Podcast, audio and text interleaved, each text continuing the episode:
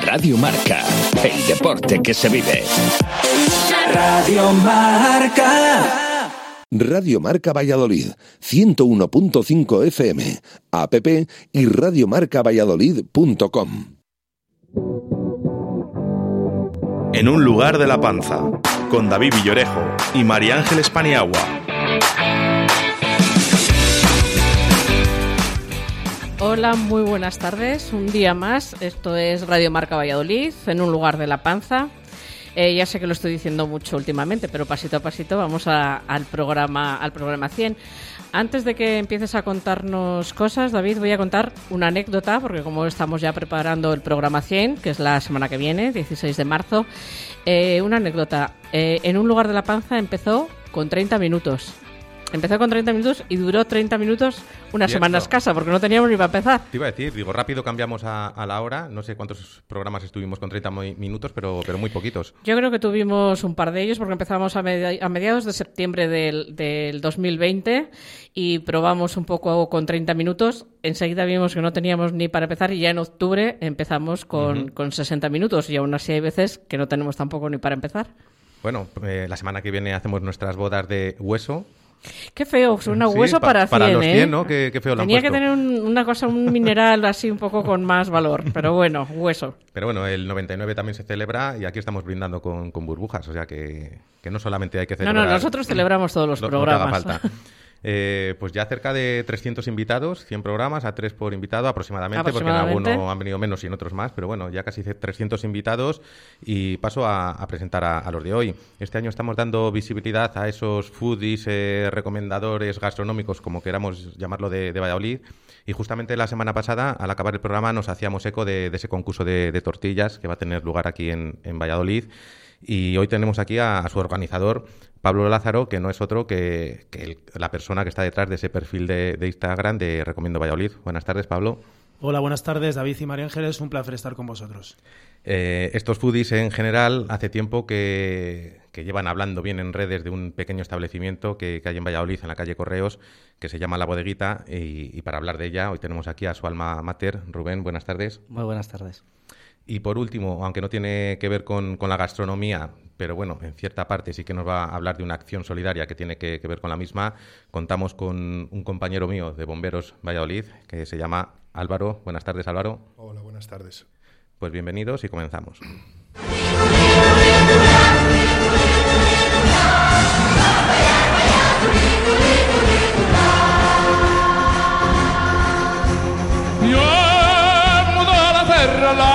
montagna non passo in cielo. Da vede Francia, Procida e la Spagna, io vedo te. Nate con le puni vita in fatte, ce lo ne va. Se va, come la viento alla strada, come saglia sa.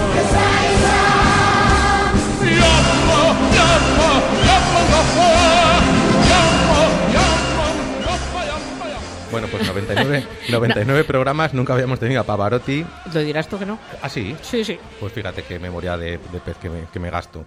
Eh, pero bueno, de los, de los 99 he adivinado solamente dos qué canción ha pedido cada invitado. Vamos a ver qué, tal se me da este. Voy a irme por mi compañero de la izquierda de trabajo. eh, no me digas que fallo. No es de Lalo. Fallas, fallas completamente. Mira que te lo he puesto fácil. No ha sido. a He ver, sido yo. He Eh, sido yo. ¿Y esto es fácil? O sea, o- A o ver, sea la que- otra vez que apareció Pavarotti lo elegí yo. Lo elegí en sus Dorma, lo elegí yo. Con lo cual he, dicho, lo tiene facilísimo, porque la, otra, la única vez que ha aparecido Pavarotti en el programa lo elegí yo. Pero la canta con, con los niños de Camboya y del Eh, Tíbet. Efectivamente, por eso Claro. lo he elegido en honor a Álvaro. Y, y dices que no me has hecho trampa. A ver. bueno, eh, lo voy a contar. Es un Pavarotti en el año 1991. Empezó a hacer una serie de conciertos, eh, sobre todo enfocados a recaudar fondos para la infancia en países que tenían conflictos importantes. Su intención era eh, dar visibilidad a estos conflictos. Eh, se le criticó mucho porque era mucho el dinero que costaba esos, esos conciertos, pero eh, en alguno llegó a recaudar más de un millón de euros, con lo cual todas las críticas se tuvieron tuvieron que callar porque aunque eh, aunque era mucho lo que moví, mucho el dinero que costaba, la recaudación superaba con mucho los gastos. Y este, que además es una canción que yo cuando estoy un poco debajo me la, me la pongo, o sea, la tengo, en mi, la tengo en mi, en mi lista de reproducción porque me levanta muchísimo el, el ánimo, eh, la hizo precisamente, la hizo en, en el Tíbet con los niños de Camboya y los niños tibetanos, le recibió el Dalai Lama y esta es una de las canciones. Ya sabes que yo investigo, me meto y buceo, ya, ya, que voy. Bueno, pues vamos a meternos un poquito en, harina. Eh, Pablo, luego hablaremos de, tortillas y, del proyecto solidario que nos va a contar Lalo. Eh, pero ¿por qué no presentas tú qué es la bodeguita eh, desde tu perfil de Recomiendo Valladolid? Porque he leído en tu web, la bodeguita es un bar de ahora, pero de los de antes. Una frase que me ha gustado. ¿Qué quieres decir con, ella? Sí, la bodeguita es un bar de, los de antes, es un bar en el cual te sientes como en casa tiene la atmósfera y el aroma eh, clásico y a la vez el toque moderno de pues actual de un 2023 y bueno es uno de los bares eh, o barras eh, de la ciudad donde mm, mejores tapas se pueden tomar. Tiene cuatro o cinco especialidades. Y luego también aparte del trato Rubén el hecho de que sea un bar manejable y pequeño acoge más y pues te genera una sensación de pues de estar como en casa. De estar a gusto, ¿verdad? Como, como, nos pasaba antes en los bares, de, bares de los de antes, pero, pero hoy en día. ¿Estás eh, de acuerdo? Me imagino que te gusta esa definición, ¿no? De ser un bar de los de antes, pero de hoy en día. Imagínate que comienza a decir cosas malas ahora. no, no, la idea, la idea era esa. Además, cogimos eso pensando eh, yo y mi mujer de de algo pequeñito que pudiéramos eh, abarcar los dos. El problema es que ahora va mejor de lo que pensábamos que iba a ir y, realmente necesitamos más gente trabajando y tal, pero, pero la idea era eso, algo pequeñito, algo que pudiéramos manejar entre nosotros y que pudiéramos dar un trato personal con, con nuestras especialidades, nuestras comidas, nuestros vinos diferentes a lo que hay en la zona. Eh, has mencionado a, tu mujer, eh, Laura, eh, Laura. ¿verdad? porque he leído en, Recomiendo, fruto del destino o del azar, Laura y Rubén desembarcan en Valladolid. cuéntanos tu historia porque tú eres barcelonés, ¿no?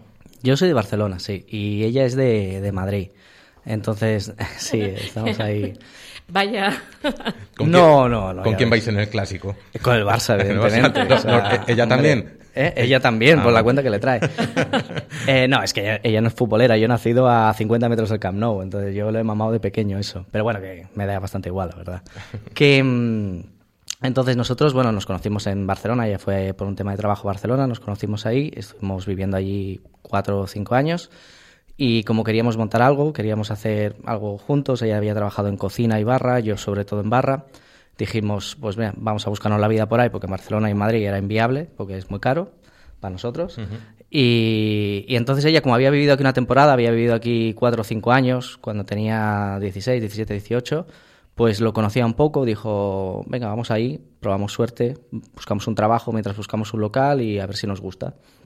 Y nada, vinimos aquí en el 19. Y nada, a los seis meses de estar aquí salió la oportunidad de coger el bar y, ahí estamos. Que, a, Una pandemia después seguimos ahí, o sea que bien. a la aventura totalmente. Totalmente, y fue aquí como podía haber sido Ciudad Real, o sea, porque teníamos algo, mínimo contacto, pero no, no, fue bastante a suerte. Eh, como estás diciendo, llegáis aquí en el año 2019, enseguida llega la pandemia, mala suerte, y os enfrentáis a ese público vallisoletano que tiene esa fama. ¿Qué te parece el, el vallisoletano? No sé, la fama, yo creo que habláis vosotros más de esa fama que, fuera. O sea, eh, en Barcelona, por ejemplo, nunca al, público castellano no tiene fama, a menos ahí, de, ser muy secos o muy serios, sino, bueno, no, no sé, no, no tiene así como nosotros tenemos fama de tacaños, digamos que es mundialmente conocido, ellos, o sea, allí no, no, tenéis fama de... Ni de maleducados detrás de la barra, ni... No, no, eso lo, vi después cuando llegué aquí, lo de maleducados detrás de la ah, barra. eso sí. es broma. Que, eh, no, no, la verdad es que a nosotros nos acogieron súper bien, o sea, no, no tengo, no puedo decir nada malo porque no... Sería mentir, al revés, desde el primer día nos ayudaron en vecinos de la zona, nos ayudaron en los locales de, o sea, todos los compañeros y colegas de alrededor nos ayudaron muchísimo. Entonces, claro, yo vengo de un sitio en que tú montas un local y tienes que sobrevivir porque es eh, a ver quién te puede matar y si los colegas de al lado te pueden poner una mano en el cuello, muchas veces te la van a poner. y, aquí es todo lo contrario, es, ha habido, es mucho más, eh, al ser una ciudad más pequeña, pues es, es, es mucho más hay mucho más colegueo y también lo notamos mucho durante la pandemia eso, porque yo estoy seguro que pasar una pandemia teniendo un bar en Barcelona, en Madrid o en Bilbao, una ciudad grande, quiero decir, no tiene nada que ver haberlo pasado aquí. A nosotros nos ayudaron los dueños del local, nos ayudaron el, el, el, propietario de nuestro piso, nos bajó el alquiler de casa, que ya ves que tenía el que bajarnos el alquiler etcétera. O sea, mil ayudas que yo sé que allí no, no, no hubiéramos tenido las mismas. eh, llegas en el 2019, pandemia, en el 2020 este público del que estamos hablando eh, vota porque tengáis el premio del público con el pincho, si no lo digo mal, Mar y Bloody. Mar y Bloody, sí. Eh, ¿qué, supuso para vosotros ese, ese premio? Pues fue la primera vez que la gente nos conocía un poco, porque hasta entonces, bueno, no, no nos iba mal, porque tampoco es eso. Pero bueno, sobrevivíamos y bien. Y fue el momento en que comenzó a, venir mucha gente, y sobre todo el fin de semana, a, llenarse el bar de que no se podía entrar. Y, entonces nos, nos, sirvió, de hecho es la única vez que nos hemos presentado en un concurso y, seguramente será la última, porque mm, ahora mismo pues eh, para nosotros hacer un pincho sería un, bueno, es un problema logístico directamente. Pero entonces teníamos tiempo y no tenía dos hijos, por lo tanto tenía todavía aún más tiempo también fuera de casa. Y, mm, hicimos ese pincho, nos fue muy bien, la gente le gustó muchísimo, nos, nos votó y hizo eso, que, nos, que, que estuviéramos ya en el mapa un momento mínimamente de, de, mucha gente, de la gente que hace rutas de bares. Pues localizaron en, en el centro de, de, Valladolid, ¿verdad? Exactamente. Eh, Lalo, eh, vamos un poco contigo. Mm, ya he dicho que eres bombero del Ayuntamiento de Valladolid. Ahora entraremos un poquito a, a fondo con, con, tus aficiones, una de las cuales pues, eh, es la que te trae hoy aquí. Pero bueno, te, te tengo que comentar que los tres pilares de, de la panza son vinos, gastronomía y literatura. No sé si, si te gustan las tres y algunas y otras no. Pónmelos en orden de preferencia.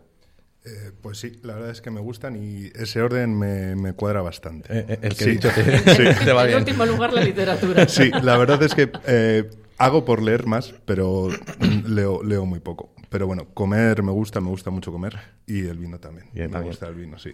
Vamos ahora con, esa afición tuya que, comentaba, eh, porque es la que va a dar lugar a esa merienda solidaria con el pueblo nepalí. Eh, luego hablaremos de esa iniciativa, pero cuéntanos desde cuándo eh, te gusta la, montaña y qué supone la misma para, para ti en tu, en tu ocio. Bueno, yo soy de Aguilar de Campo, un pueblo del norte de Palencia, en la montaña palentina. Entonces creo que desde pequeño está obligado a la montaña, siempre he hecho escalada y montaña. Entonces ha sido una parte importante de mi, de mi ocio, eh, siempre. ¿Influyó esa afición en el hecho de hacerte bombero o ha sido al revés? Una vez que has sido bombero, ¿te has interesado por, por la montaña ya a, la escala que estamos hablando de, Nepal? No, no, eh, la afición viene de antes. Es cierto que ahora con, bueno, eh, siendo bombero tengo, tengo más facilidades para, para realizarla, pero bueno, siempre, siempre me ha gustado la montaña. Luego vamos a hablar de, esa afición y del motivo solidario que te trae hoy aquí. Eh, Pablo, he mencionado antes tu página web, eh, sitio al que rediriges habitualmente desde tus eh, entradas en, Instagram. Explícanos qué objetivos persigues con, esa página y, cómo la tienes estructurada. Para la gente que, aún no haya entrado en recomiendovalladolid.com, ¿verdad? Eso es. Bueno, inicialmente la idea de hacer una web surgió pues un poco de que Instagram al final es una red social un poco cajón desastre a veces es muy complicado encontrar reseñas. Había gente que me decía, no encuentro tal crítica sobre tal restaurante. Y entonces, bueno, llegó un momento en el cual, aparte que se juntó, eh, que me gusta escribir, con el tema de tener todo estructurado en una web. Entonces, bueno, mm, en dicha web acojo reseñas de restaurantes, también lo tengo un poco en formación ahora y parado, pero tengo idea hacer eh, entrevistas, hacer también reportajes, no solo a restaurantes, sino también a tiendas especializadas, a sitios como puede ser una cafetería que tenga un buen café o una panadería eh, que haga su propio pan en el obrador. Bueno, eh, mm, digamos eh, que sería coger todo aquello relacionado con la hostelería y la gastronomía que tenga un toque gourmet. Todo lo que merezca la pena, vamos. Sí. Bueno, pues que nos lleve a ti y a mí, que conocemos un poco la pena. Yo me he salido un poco de tu web y he entrado en, tu Twitter. Cuéntame qué te han parecido los premios Oscar de esta, esta edición. ¿Estás de acuerdo? ¿No estás de acuerdo? Porque te gusta mucho el cine. Sí, pero son, son el domingo por la noche. Sí, todavía, todavía no han sido. Ah, ah son el domingo. El domingo, sí, sí, sí, sí. O sea, estaba convencido. Bueno, pues dime cuál, cuál crees que va a ser tu favorita. Pues de momento no lo tengo claro porque me faltan por ver tres, pero me gustó mucho la de Almas en Pena en Iniserin. Lo He que pasa la, te- que... la tenías ahí como tus favoritas, pero es que estaba Sí. convencida de que me había perdido y había sido y no me había enterado de nada. No, no, no, no. Lo que pasa es que he subido, he subido eh, una mini crítica, porque al final Twitter lo utilizo como una herramienta no solo para hablar de gastronomía, sino también de fútbol originariamente, cine y bueno, cualquier otra cosa eh, índole de actualidad que, que me apetezca hablar. Y de momento pues he comentado un poco las películas que he ido a ver. Bueno, pues si gana, si sal- el próximo día en el programa 100 lo comentaremos y te mandaremos un, un saludo. Estuvo en estos micros Javier Angulo y Ana Redondo precisamente en la, en la Seminci. Yo no sé si tú cuando está la Seminci en Valladolid acudes a, a las películas de la, de la mm, parte gastronómica de la Seminci. No sé si has, has tenido oportunidad. Procuro ir alguna, pero la verdad que dependiendo de... Por las mañanas imposible y luego por la tarde, pues dependiendo, veo un poco la...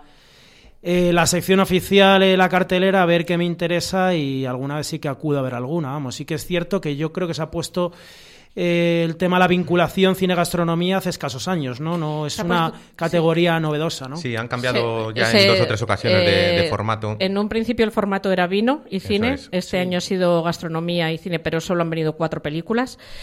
Por eso te- es una de las cosas que te iba a preguntar. ¿Qué, gastronómicamente hablando, ¿qué añadirías tú a la Seminci? ¿Qué le pondrías para, para la gente que le gusta la gastronomía? ¿Qué le falta a la Seminci para enganchar a esa gente?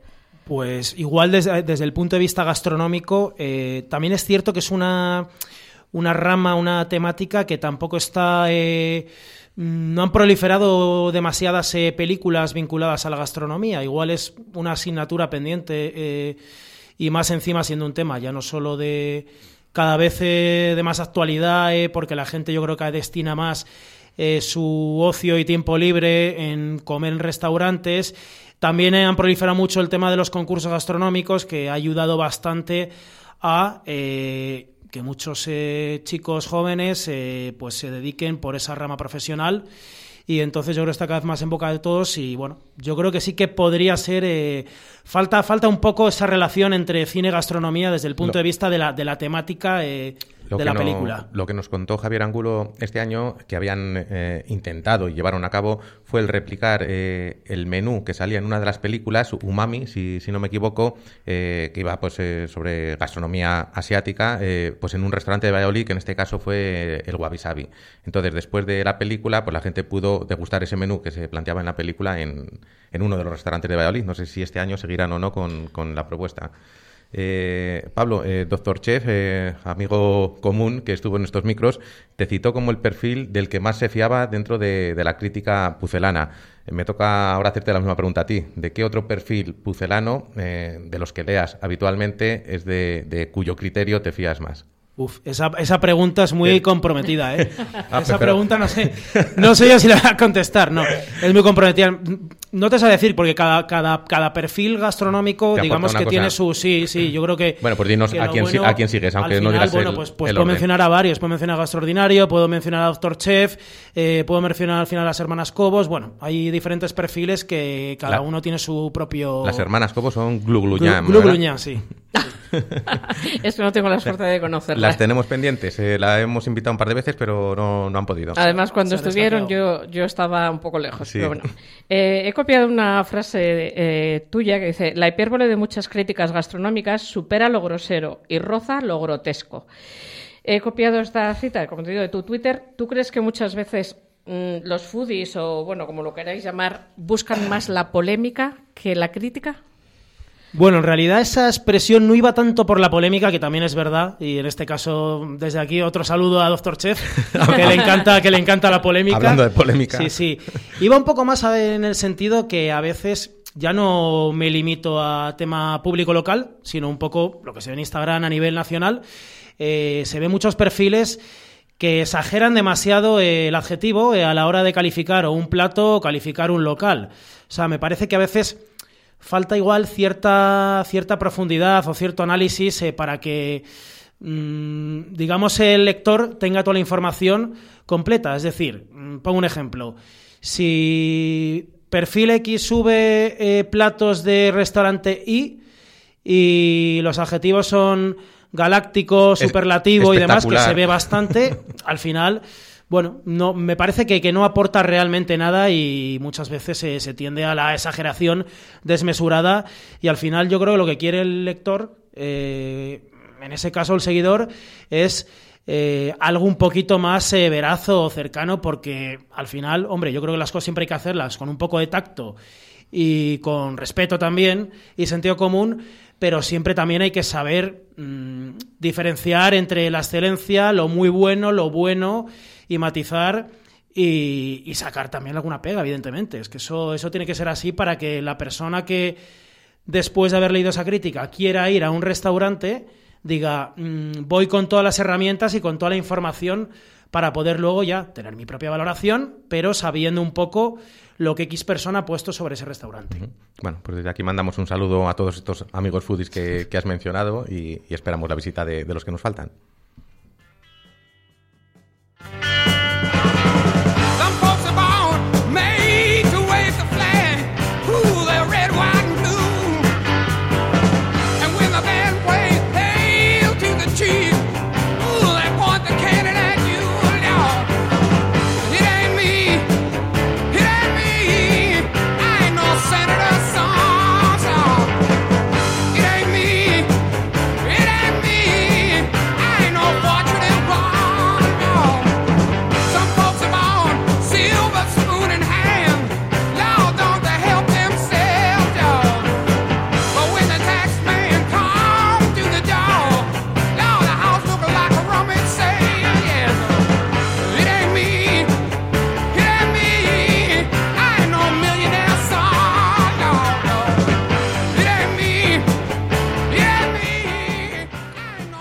Pues llega el momento de nuestra llamada telefónica semanal a María de Uña, gerente de la bodega cooperativa Cegales, a quien no teníamos todas con, con nosotros de, de poder localizar por, por culpa de una tormenta de nieve, ¿no? María, buenas tardes.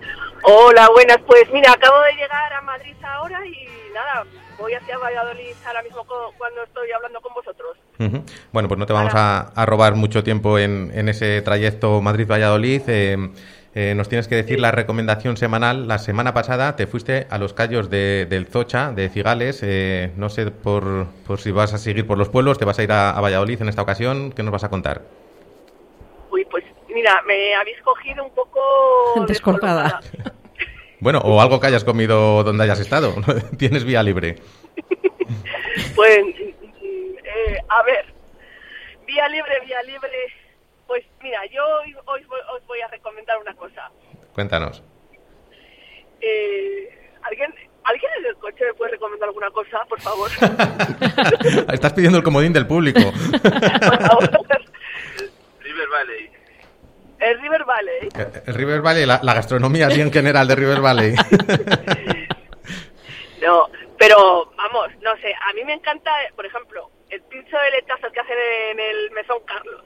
Mm, Traspinedo, sí, ha salido varias veces aquí a, a relucir. Además, mira, un... Tú una- apuest- apuesta seguro, María, di que sí. Mesón, Carlos, el pincho de apuesta lechazo y todo lo que haga Chisco fuera de carta. Y ya está. Eh, sí, mira, además eh, un- se- diría Julio Valles que, que el acompañamiento ideal para un clarete, el lechazo. No sé si, si estás de acuerdo o no. Es el, vamos, el número uno para, para el clarete de cigales, porque el lechazo tiene esa grasa y el clarete tiene la acidez que corta esa grasa y la verdad que es que marida perfectamente. Es una cosa increíble. Sí, sí. Pero bueno, me parece que allí en el Mesón Carlos alguien me ha mandado una foto de un ravioli relleno de, creo que son gambas, ¿no? Eh, yo, el que, yo he probado eh, dos diferentes. Hace tiempo probé uno de relleno de, de setas con salsa carbonara que, que a mi madre, además, aprovecho para saludarla, es el que más le gusta. No, no sé si te refieres a ese o a lo mejor también tiene uno de, de gambas. Ese, Ese, ese. ese, ese, que no me, no me acordaba. Ujú. Ese, ese, ese, eh, que también tiene que, tengo que ir a probarlo, vamos. Pues sí, no- tiene que no- estar con un rosado espectacular. No te lo pierdas y la próxima vez que vayas a probar el pincho de lechazo, le dices a Chisco que, que te dé a probar el, el ravioli ese que, que te va a gustar seguro. Bueno, María, pues te tenemos que dejar que tenemos el tiempo hoy justito y la semana que viene Bueno. te damos otro toque, ¿vale? Venga, hasta la semana que viene, que paséis buen tiempo. Venga, Buen buen, viaje. viaje, María. Adiós, adiós. Gracias.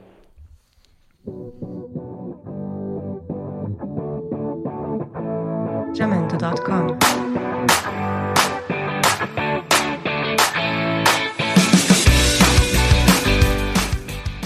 No has adivinado de quién es la canción y ahora que me das la palabra voy a saludar a tu madre también, si te, si te parece bien. me, me, parece muy bien. Es verdad, es verdad que se me ha pasado la, la de, de la Creedence, ¿era, no? Ya me has descuadrado todo lo, lo que yo había Yo que de pues, verdad que creí que te lo había puesto facilísimo. No, no, me lo has puesto difícil y Vale. además a mala leche. No, Eh, no es verdad, te prometo que... pen- Además he dicho que en cuanto vea Pavarotti vas a ver que es mío. Pues nada, Pues yo la Creedence me iría o por Pablo o por Lalo. Me voy a ir por, por Lalo. Pues tenías que haberte ido por Pablo. Has fallado. Pero buena leche. pues nada. Vete, vete haciendo gimnasia para el programa 100. Venga. Que Este, este va mal. Bueno, pues ya que, que hemos continuado con Pablo, eh, voy contigo. Pablo, eh, cuéntanos a qué te dedicas profesionalmente y cómo y cuándo surge en ti esa afición a la gastronomía y, y a contarla en, en Internet, en tus perfiles. Bueno, pues yo soy eh, funcionario jurídico de la Junta de Castilla y León y el tema gastronómico, bueno, siempre me ha encantado comer, pero evidentemente pues hasta que uno no empieza a trabajar no dispone de la posibilidad económica de gastar en restaurantes y tal. Entonces hasta el momento pues iba pues con mis padres los domingos o algún día aparte con mi padre, que le gusta mucho comer también. Y eh, luego, pues bueno, en el momento en el cual empiezo mi actividad laboral, eh, pues empiezo a frecuentar restaurantes y llega el momento en el cual, como comentaba antes, que me gusta escribir y me gusta plasmar por escrito lo que, lo que opino, lo que pienso, pues eh, empecé a escribir por Twitter. Todo esto después de haber empezado con tema futbolístico, de hecho. Ah, bueno, dijiste que habías estado aquí en el Mundial comentando algo con, con Chus, Sí. ¿no? De- de- Estuve, no, estuve con Javi Pardo en el programa Ah, comentando el Mundial y eh, en su momento tuve un blog y sí que es verdad que también colaboré con algunas eh, radios y luego pues empecé ya a, a publicar lo que comía en los sitios. ¿Recuerdas cuál fue el primer local del que hablaste en, en tu Instagram? Pues curiosamente sí que lo recuerdo porque el primer local del que hablé en Instagram no fue de Valladolid, fue de, de Madrid y fue la tasquita de enfrente. Ajá. O sea, con ese debutaste y ya ese, carrera sí. de, de fondo. Con ese debuté y, y la verdad, bueno, fue un poco casualidad, pero es una...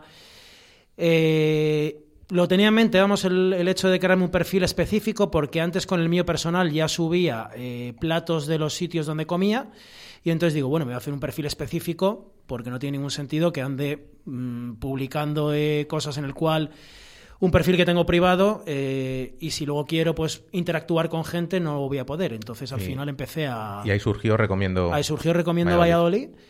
Y bueno, mm, desde que empecé hasta la web, pues han pasado cosa de cinco años o por ahí, más o menos, o seis. ¿Cuántos seguidores tenemos ahora en, en Instagram? Eh, 12.400. ¿Cuánto le ganas a, a Luis? Eh, Eso, colgate una, Sí, sí, una- a una Luis le- a Luis le gano, sí, sí, claro. sí. Luis desde que Luis desde que estuvo en este programa ha sumado 2.000 Ha- ha más, sumado. ¿eh? que le veo yo, le veo y ha subido 2.000 desde que estuvo aquí. ¿Qué habrá hecho? ¿Qué habrá hecho?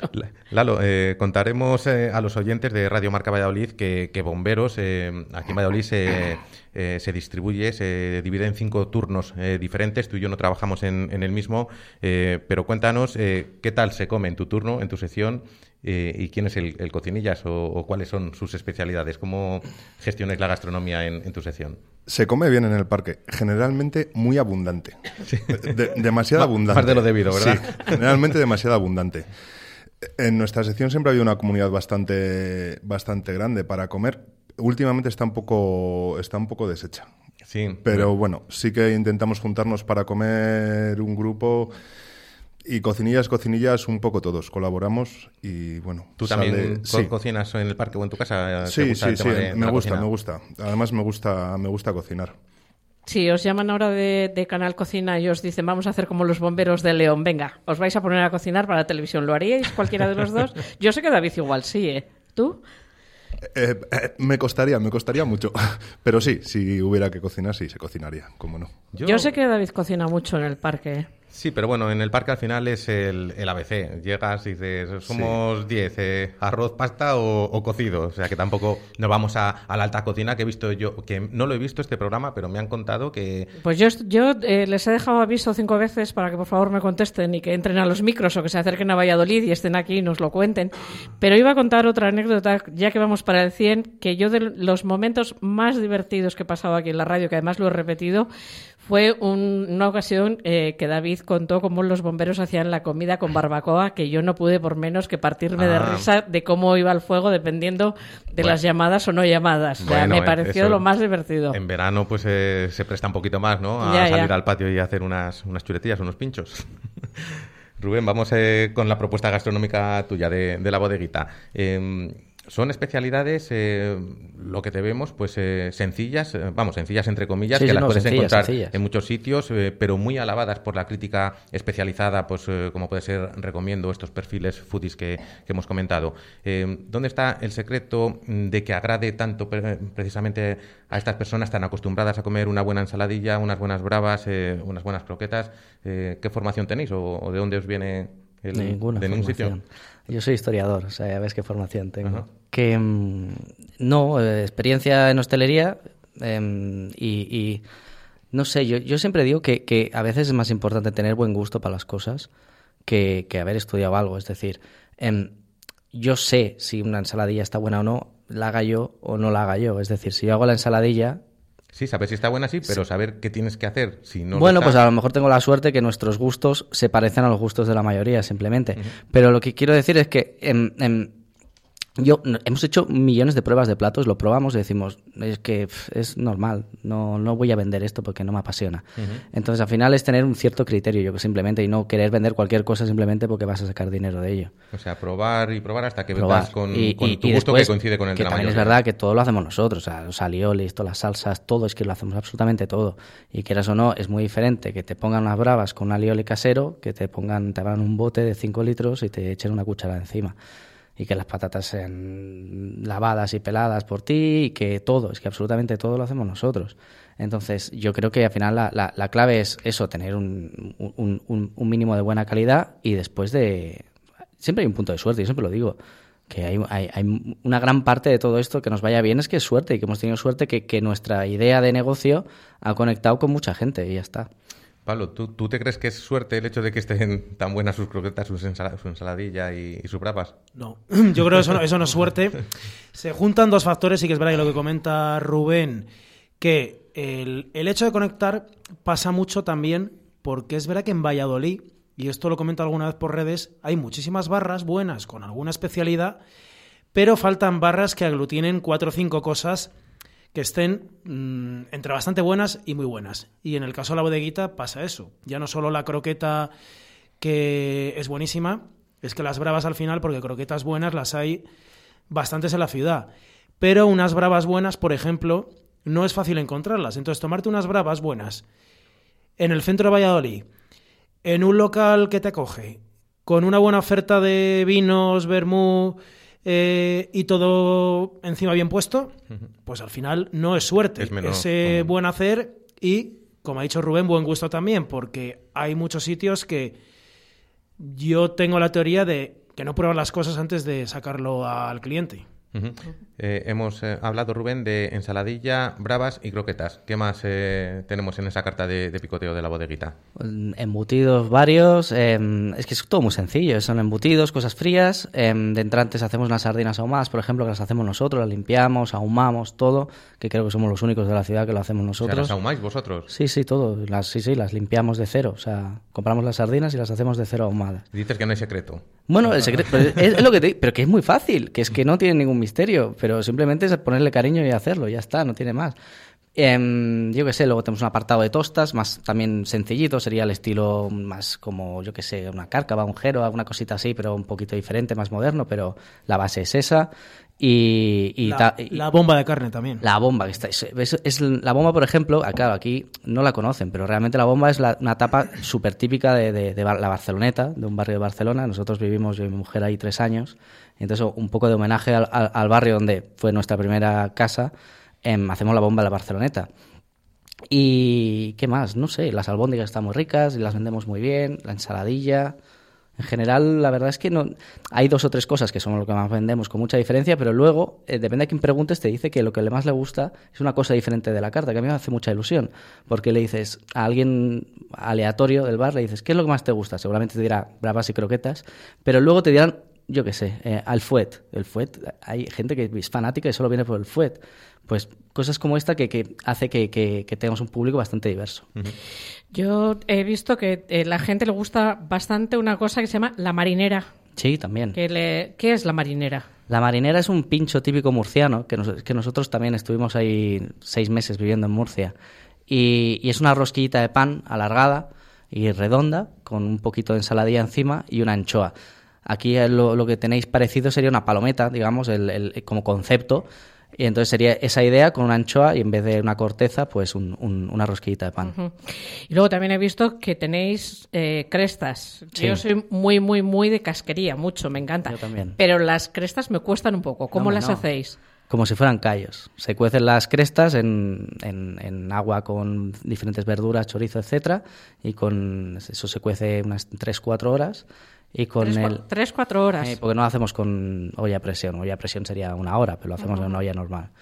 Y con ese caldo luego se hace una salsa como se haría con los callos, igual, exactamente igual. Ujú. Con un- Te voy a decir una cosa hablando de la suerte, que yo que soy muy refranera, hay un refrán que dice que al saber le llaman suerte. O sea, yo eso de que todo es suerte lo dejo, lo dejo ahí. No, no, no, no, no quiero decir, tampoco, evidentemente no todo es suerte, pero quiero decir que hay un factor de suerte en que, que, que nuestros tipos de gustos, nuestra ma- manera de entender una barra es muy parecida a, a- a lo que aquí entendéis. Han caído bien en, en Valladolid. En el Claro, a lo mejor lo hubiera, lo hubiera hecho en Barcelona y, y nos- y nos- me hubieran echado de la ciudad.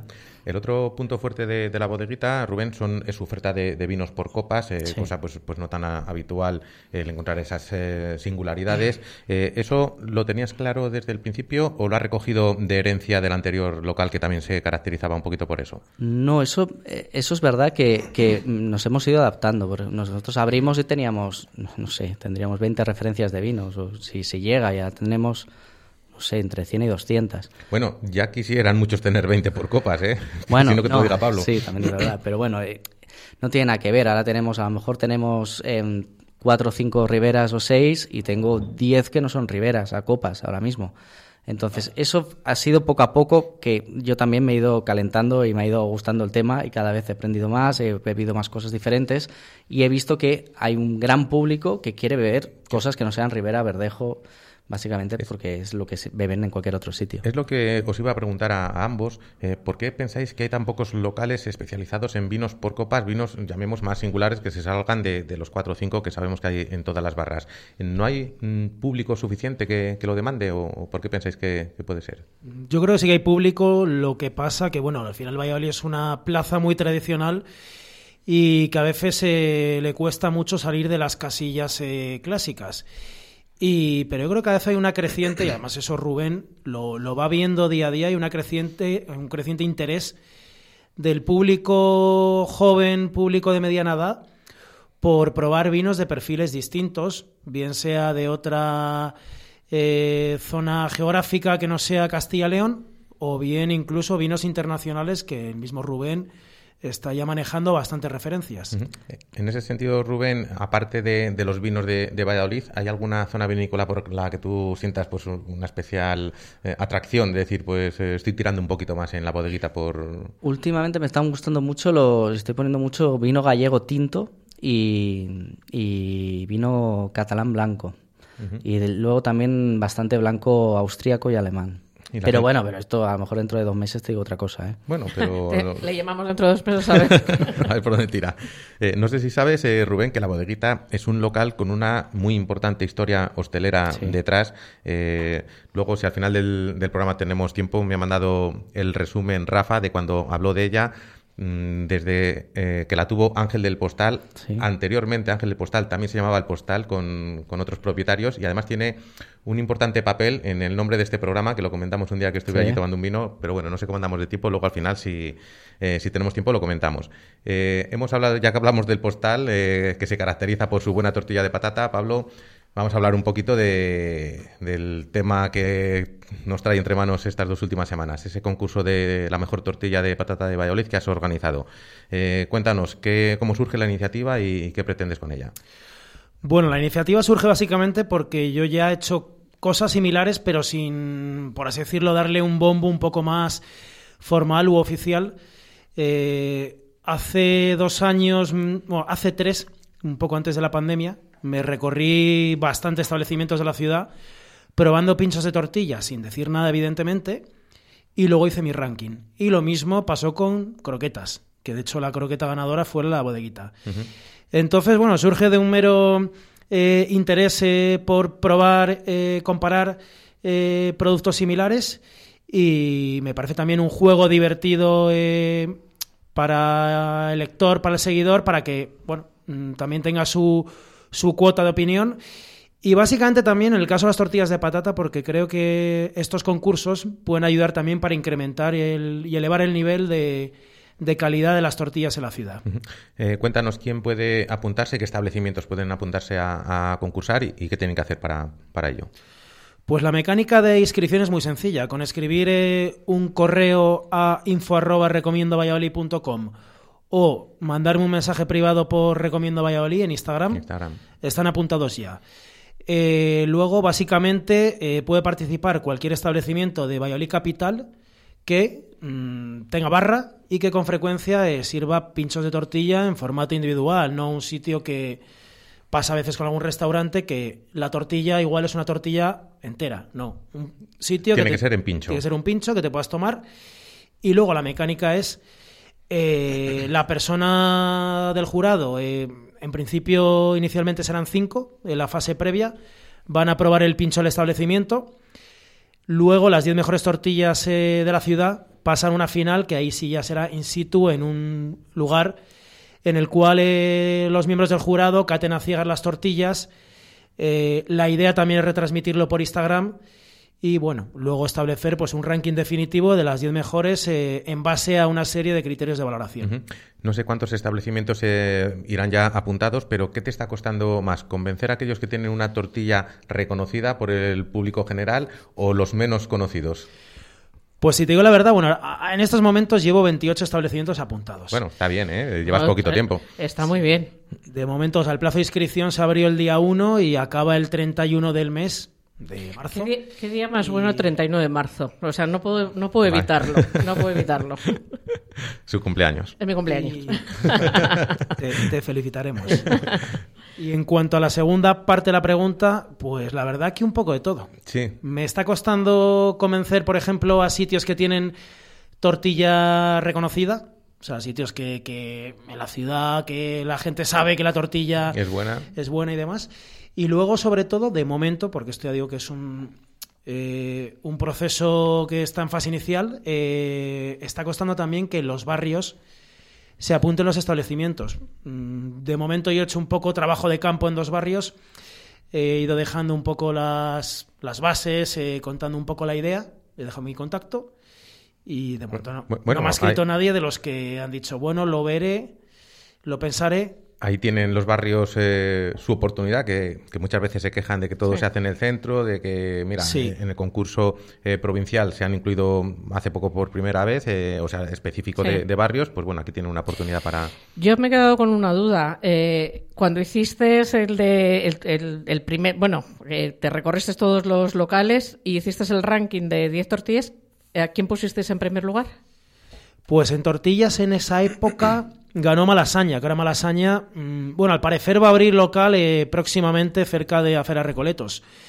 Ganó Malasaña y segunda quedó Postal, que para mí ahora mismo es la, la mejor de la ciudad, pero bueno, suelo ir todos los fines de semana a desayunar al pincho, pero no sé si me atreveré a comentarle a Ángel la idea de, del concurso, porque no sé por dónde me puede salir. Le puedes pedir un Aquarius antes y luego se lo pides. Sí.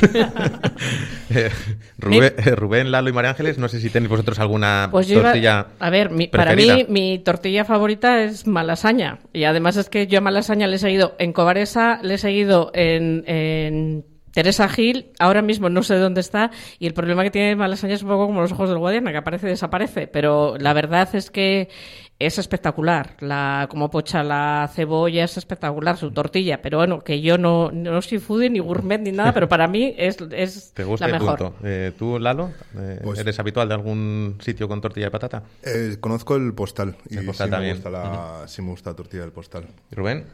Eh, a mí me gusta mucho la, de- la del paquidermo y la del postal. Paquidermo.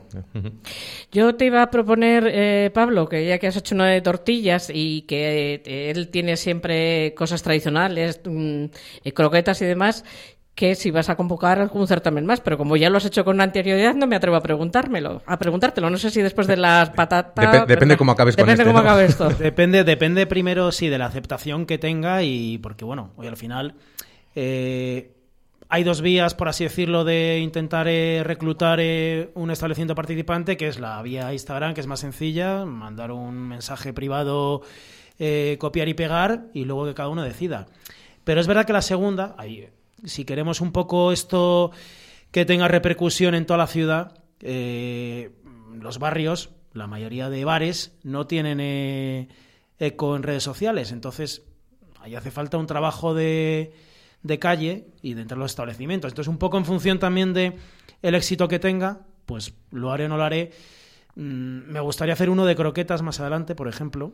Hacerlo de, de forma oficial, no como. Porque al final, yo antes ya digo, lo Pero a, mí, hacía. no- a mí no me quites el primer puesto. Tú igual, tú- tú igual no participas por miedo, ¿no? A no quedar primero otra Me vez. parece pero- bien. Por, sí. por- por abusón.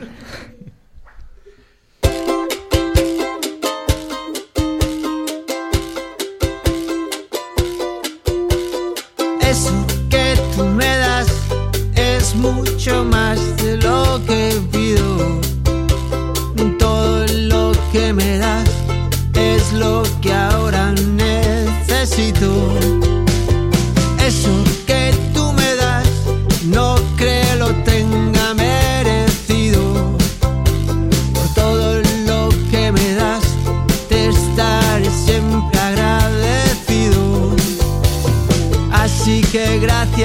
Estar, por tu amistad y tu compañía. Pues vamos con Pau Donés y Jarabe de Palo. Eh, Que te creías que era mía. pensaba que era tuya, claro. Eh, ahora voy a cambiar a... Ah, ¿esta es de Lalo?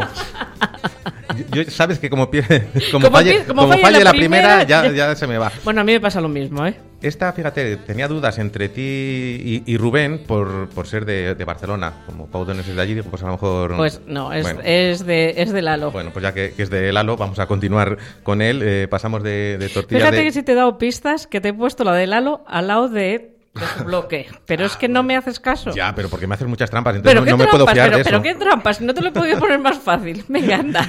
Vamos a hablar un poco de, de acciones eh, solidarias, que además algo de, de gastronomía traen consigo. Eh, lo primero, cuéntanos, Lalo, cuál es la, la historia de esa colaboración con el pueblo nepalí, cómo surge y, y por qué te involucras en, en ello. Bueno, pues esto surge, la idea, no, la idea no surge de mí, surge de Sergio, un compañero, un amigo de Aguilar con el que voy a Nepal. En el 2018 hicimos el primer viaje a Nepal, el primer trekking, y pensó él hacer una serie de comidas. eh, con esta es la sexta que hacemos para recaudar fondos para, para la Fundación Iñaki Ochoa de Dolza, SOS Himalaya. Todo lo recaudado es íntegro para ellos. Eh, los formatos son han sido siempre comidas, eh, paella, fideuá, carne con patatas. Y O sea que eh, ya habéis hecho... ¿Cuántos años lleváis haciéndolo? eh, lo hicimos un año, eh, el previo a la pandemia. Ajá. Y después, pues, que parar. no se pudo reunir la gente en los bares y tuvimos que parar. Eh, se ha hecho siempre en Aguilar, en el bar de unos amigos, en el Perro de San Roque. Y bueno, esta es la primera vez que la sacamos de allí para ver si también lo podemos hacer crecer un poquitito. A ver si tiene acogida aquí en, en Valladolid, ¿no? Eh, pues cuéntanos, porque creo que es el miércoles que viene, el día 15, tiene lugar esa merienda solidaria con el pueblo nepalí. Eh, cuéntanos qué hay previsto, dónde va a ser y, y toda la información que quieras. Efectivamente, es el miércoles día 15. Eh, esta va a ser eh, por primera vez, por petición de- del Rocódromo, lo, lo vamos a hacer en el Gecko Aventura, en el polígono de Argales. Va a ser una merienda. Eh, se hará una proyección del documental de Bajo los cielos de Asia, de, de la Fundación de Sos Himalaya. Y bueno, habrá, habrá un debate con Elena, la, la coordinadora de la fundación, y se dará unas sopas de ajo. eh, y con una aportación solidaria de, de 5 euros. Además, también se participará en un sorteo. de Bueno, se han aportado de, de ciertas tiendas o de particulares y tal. Alguna cosita de Deportes Chema nos ha aportado un vale de dinero para hacer crecer un poquito la actividad. Eh, este documental que se va que se va a poner y que va a haber, yo creo que un debate, eh, no quiero decirlo mal, es eh, de Iñaki Ochoa de Olza. Sí. la- eh, lo que yo mm, quiero que cuentes un poco la historia porque yo creo que, contar esta anécdota va a hacer que todavía más gente se acerque a, vuestro evento y porque además cuando cuentes qué es lo que pasó, si no quieres lo, cuento yo, eh, la gente eh, mm, se va un poco a movilizar y va a ir a, la merienda. Sí, Iñaki Ochoa de Olza eh, fue un himalayista. eh, creo que este año ha sido el 15 aniversario de, de su fallecimiento en un 8000. Y bueno, eh, a partir de ahí se creó la organización, la Asociación de SOS Himalaya, para continuar un poco con la labor que, que él pretendía que él pretendía llevar. Eh, SOS Himalaya eh, está tiene varios proyectos abiertos en, en Nepal, eh, un hospital en el valle en el valle del Makalu, eh, colegios y bueno trabaja con, con becas escolares y es bueno es eso en, en- un poco en recuerdo y para mantener vivo el espíritu de Iñaki en Sí, yo voy a contar un poco porque los oyentes, en cuanto diga esto, van a, van a recordar. Él estaba subiendo, como no soy entendida en esto, no voy a decir que pico porque no voy a meter la pata, pero estaba a siete mil y pico Sí. metros y subi- sufrió un ictus y un edema pulmonar. sufrió un edema pulmonar sí Precisamente por, me imagino, por, la altura. sí por más y, de altura eh, sus compañeros estuvieron turnando para no dejarle solos y cuando ya eh, la bombona de oxígeno y la medicación para tratarle estaba a muy poca distancia, él falleció. Él, su cuerpo se encuentra allí porque su familia ha querido que así sea, Eh, que sí. esté allí. Y bueno, eh, lo que hizo su familia fue crear ese OS Himalaya. Sí, sí. sí. El- eh, creo que el, el que el coordinador, el jefe es Pablo Ochoa de Olza, el, el hermano de Iñaki. Y bueno, sí, eh, a raíz de eso fue la, fue la idea. Iñaki fue un enamorado de Nepal. En el documental cuenta lo que, lo que le dio la gente de Nepal y, y las montañas, un enamorado del, de- del montañismo. Y bueno, en su memoria se creó la fundación y nosotros desde, desde que empezamos con, con los viajes a Nepal hemos colaborado con ellos. Tú escalas, ¿cuál es el, el pico más alto que has subido? ¿Hasta cuántos metros has subido? Pues lo más alto que he subido eh, no es un pico, fue un paso en, en- el primer viaje a Nepal a 5.200 metros. Y luego los picos de la península, el Aneto como más alto. Y este año tenemos viaje a finales de año y bueno, sí que vamos a pasar de los 6.000 metros. Cruzamos un glaciar y pasamos y subimos al pico, al Island Peak. Son 6.200 metros, algo así. Y bueno, va a ser hasta la fecha lo más, lo más alto que llegamos. ¿Y qué se siente cuando estás a esa altura? Bueno, eh, sí que es verdad que, que el, el oxígeno falta, sí, se nota fatiga. Yo no tuve mucho, no tuve mucho problema, es cierto. Eh, dos compañeros de los que fuimos, la verdad es que lo pasaron, lo pasaron mal, lo pasaron mal hasta que no, hasta que no perdimos altitud. eh, muchos dolores de cabeza, vómitos, fatiga extrema, eh, lo pasaron mal. Se necesita una aclimatación importante en tiempo, ¿no?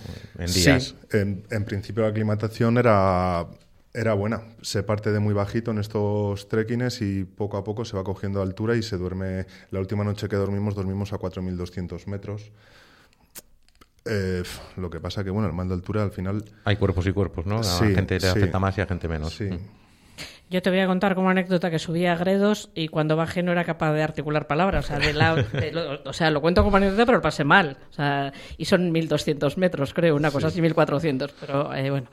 Eh, imagínate que, yo, que me ha pasado esto a 1.400, pero yo quiero ir a Nepal este verano para echar una mano en, las escuelas, en todos estos proyectos. ¿Puedo ir o qué tengo que hacer o me tengo que apuntar a la asociación? Eh, o no sé si cogéis voluntarios, ¿cómo lo hacéis? Nosot- eh, a ver, eh, no- nosotros no estamos dentro de... No sé si no estamos dentro. Esto es una actividad que, empezó a hacer Sergio, eh, mi compañero, y que le hemos acompañado desde el principio y que hemos donado los fondos a la organización. Nosotros no pertenecemos como tal a SOS Himalaya, eh, colaboramos con ellos. Eh, eh, SOS Himalaya sí que hace trekkings solidarios y hace actividades solidarios. Este año han estado en el, en el campo base del, del eh, han pasado por el hospital que tienen allí en el Valle del Makalu eh, como trekking solidario para recaudar fondos y para bueno la visita. Eh, van colaboradores de aquí a trabajar al, al hospital, a, bueno, a, a participar en las actividades.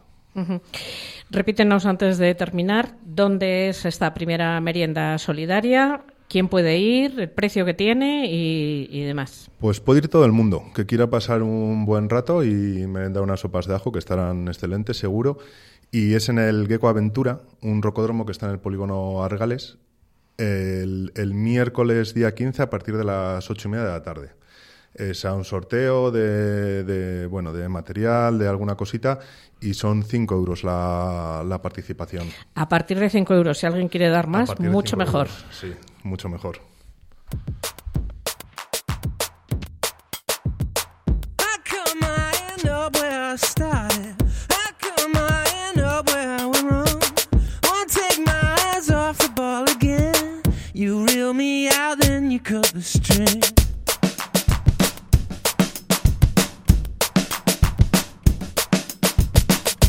come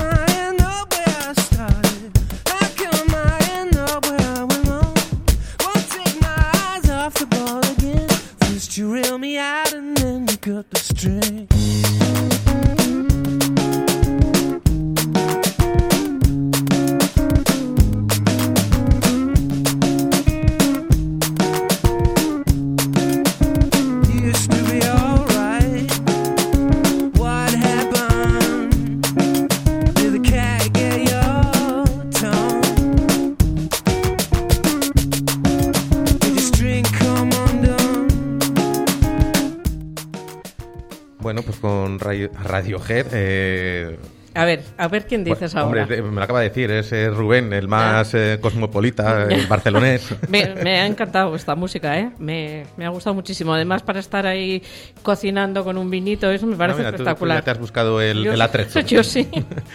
Pues antes de, terminar con la pregunta habitual del programa, eh, quería comentar un poquito con, con Pablo. El otro día eh, estaba aquí al bar de Alquimia y hablábamos un poquito de, los últimos soles Repsol que tuvieron lugar el, el último, este pasado lunes, eh, del hecho de que ninguno había recaído en Valladolid de los de nueva creación, pero sí que habían recaído en provincias cercanas como Salamanca, Segovia, León, Burgos. Eh, le preguntaba al bar si la cocina pucelana goza de menos salud que, de, la, de nuestros vecinos. No sé qué opinas tú al respecto. Yo creo para nada, David, Tú- y eso que, que es, viajas bastante y pruebas por, por muchos sitios. es un debate que tuvimos eh, internamente tú y yo y más gente con respecto a- al nivel gastronómico de otras eh, capitales de provincia de la comunidad. Yo creo que Valladolid eh, está en la cima de, de la comunidad. Salamanca se come muy bien también. Pero tenemos unos 10-12 restaurantes de un nivel medio alto que cualquiera de ellos muchas veces inciden eh, factores muy pequeños, como pueda ser igual eh, mm, una época en el que el servicio flojee más, o alguien en cocina que se vaya y haga que se resienta más el restaurante, o que ese menú, en el caso de los sitios que tienen menú cerrado, atraiga ya menos la atención, pero al final son factores o detalles pequeños, pero bueno, yo Mm. creo que gozamos de, de buena De buena salud. de buena salud gastronómica. Sí es cierto que igual faltan eh, restaurantes, eh, grandes restaurantes clásicos, que muchos de los que antaño estaban en lo alto de la ciudad, pues o han ido desapareciendo o han ido bajando su nivel. Esto en comparativo igual con otras ciudades. Pero lo que son restaurantes de corte, mm, de cocina de mercado, mm, corte más actual, sin perder eh, un ápice de lo tradicional, yo creo que hay buena salud gastronómica. Ujú. Vamos ahora sí con, con la última pregunta del programa, eh, que nos comentéis eh, cuál es el último restaurante en el que habéis comido y, y hayáis disfrutado, pues por dar un poco de visibilidad y recomendar a nuestros oyentes algún sitio de, de donde comen nuestros invitados. Eh, Pablo, seguimos contigo. Pues mismamente la semana pasada en Valladolid en dos sitios, en Suite 22, en un menú maridado eh, por Mau, y en Trasto, que bueno, acaba ahora mismo de cambiar su, su formato, su propuesta, y tiene, digamos, dos, dos vertientes, la, la más informal en la barra y mesas altas, y luego una oferta eh, un poquito más eh, mm, creativa y, y formal en, en lo que es el comedor. Hemos hablado en los últimos programas de, del tras, ¿cómo lo llamo al bar? Trastoberna, la Sí, trastoberna. trastoberna, de- sí, lo llamo al bar, sí, es verdad. Eh, Rubén, cuéntanos tú. Eh, yo te voy a hacer trampa y te voy a decir que eh, lo mejor que, o sea, lo último que he comido de un restaurante, pero no lo comí en el restaurante, fue en mi casa ayer por la noche, fueron unos caracoles que me trajo Hilario y Juana del, del, del Andy, Del Andy. que vinieron al bar, les dije, hostia, me apetecen caracoles. Y fue al bar a coger unos caracoles para mí, me trajo unos caracoles, me llevé a casa y cuando llegué a las 2 de la mañana a mi casa me cené unos caracoles. Pero de suerte, vamos. De suerte, totalmente. Sí, Rubén tiene y suerte gratis, siempre. O sea, que todo maravilloso. Lalo, terminamos contigo. Bueno, pues este domingo pasado en, en Puente Agudín es un, es un bar, restaurante pequeñito, no sé si restaurante, eh, a los en la montaña palentina, a los pies del Espigüete, eh, una zona espectacular y que encima comimos una tortilla de patatas digna, Mira. de, digna de concurso. Mira, cerramos de alguna manera el, el círculo del, del programa de hoy y bueno, animamos a la gente a ir el día 15 a, GECO Aventura, a este proyecto solidario y nos vemos la semana que viene de Nos aniversario. Vemos, nos vemos la semana que viene, 100 programas, 100, empezamos así, ya contaremos cómo empezamos, ya contaremos cómo empezamos. Tendremos unos invitados especiales, hacemos, haremos un programa especial. Recordar a todo el mundo que todas las canciones que han sonado las pueden escuchar en, en Spotify, en nuestra lista de reproducción, y que no se pierdan la semana que viene el programa 100. Muchas gracias Muchas a gracias, todos. chicos. Muchas gracias por la invitación.